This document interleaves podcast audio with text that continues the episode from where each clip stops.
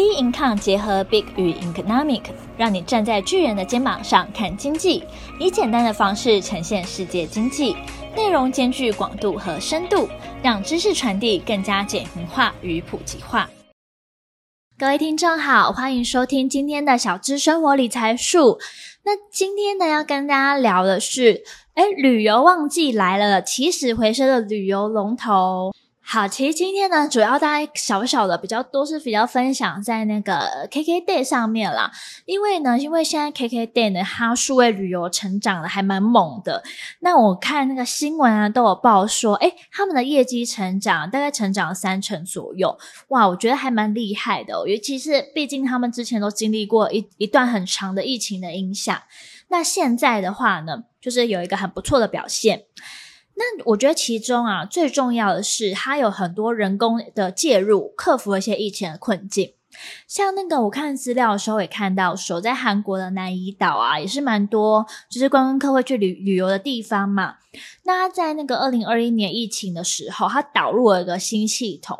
那旅客呢，只要线上购票，QR code，然后在入口处用手机扫描，就可以进入这个入口，就可以去玩了。那这一套系统当中啊，大概。全球七百个点都有零间处旅游系统，这个系统呢，其实就是 KKday 的资讯部门哦一手开发的系统。那各家的旅游平台啊，大概受两年多的国境封锁呢，诶，KKday 真的还蛮厉害的，它竟然就是突破重围。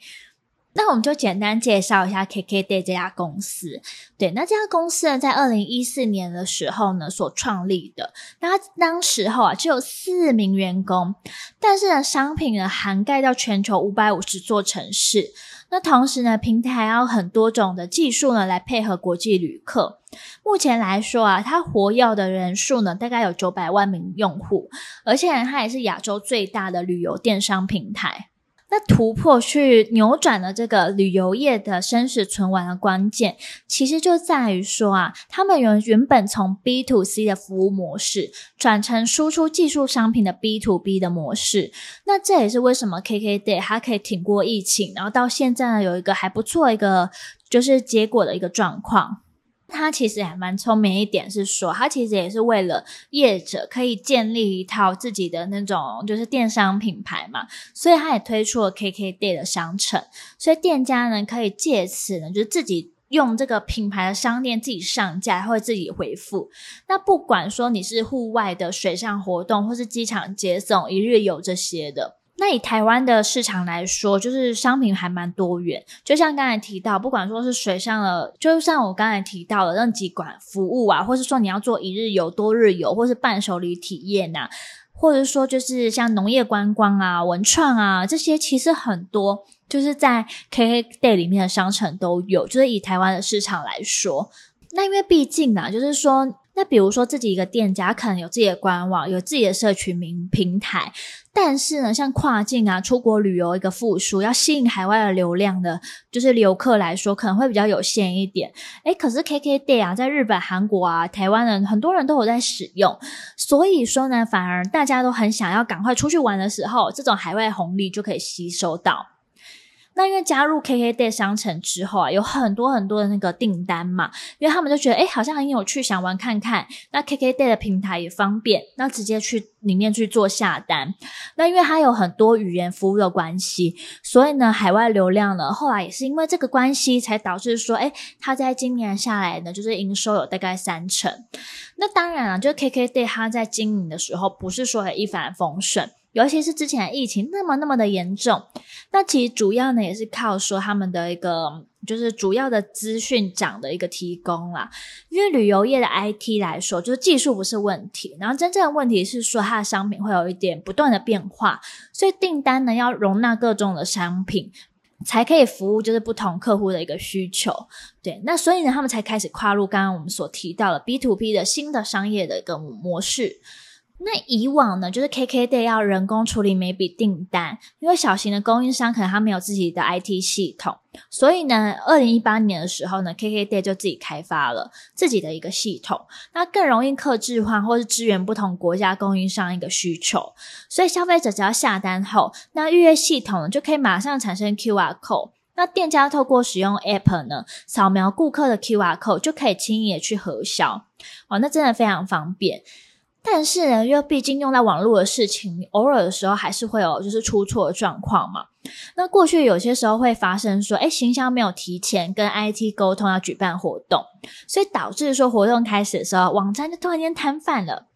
那网站就突然间瘫痪了。所以呢，他们也针针对这个问题，采取了一些就是自动化的部署方式，让城市人可以自动调整一些数量，才可以因应说行销活动带来一个流量一个状况。那同时啊，KKday 还为了分析说自己的一个会员数据，所以呢，他在大数据分析平台的时候呢，也用一个嗯比较偏向说要用一个 AI 的浪潮啊，用生成式 AI 来取代原有的一个人工翻译，让他呢就是说在这个平台使用可以更方便、更简单一点。那我发现说，哎，现在还有很多旅游平台其实都是连零接触的，除了 KKday 之外，还有像 Klook 啊，Klook 呢在台湾也一直发展就是国旅嘛，他们其实做法我觉得有点像，他们都跟一些就是传统的店家去看看说怎么样可以去把它包装起来。去做一些就是深度旅游的服务，比如说我就有看到说，诶，他们也有跟一些政府单位合作，比如说在台南好了，他可能就在七股潟湖的地方呢，就是你可以游竹筏，然后烤鲜蚵吃到饱，然后过去呢，大家去台南旅游，就是只是去啊、当地的观光地区逛逛吃吃，可是呢，现在这个方式哦，好像生态之旅，诶，你可以去游这个湖，你又可以去就是烤鲜蚵，这样子的话就很好玩。因为毕竟啊，这种文化形成大多的时候可能是在地的商家，或是说，诶当地的旅店，或是熟识的朋友跟你说，哎这个口袋行程还蛮好的，可是外界很少人会知道。但因为疫情啊，我觉得疫情有些时候，诶也是另外一个契机哦，它就加速了导入了网络一个数位化。导致说啊，像 Klook 或是 KKday 这种平台，把行程呢稍微包装一下，那放在平台上，那消费者就可以知道说，哦，原来这个地方有这么多有有特色的在地行程。那这部分呢，就是游客也方便，同时间的话，店家呢也可以收得到生意嘛。那他们也会教导店家说，诶，怎么样，就是从网络啊、电子化接单啊，把原本很麻烦的一个程序，用很一个手机就可以去搞定了，这样真的很方便。以往说，哎，你可能还要去。就寄什么 email 什么资料，或是你要去汇款，那你有手机的话呢，一次呢就会非常的方便。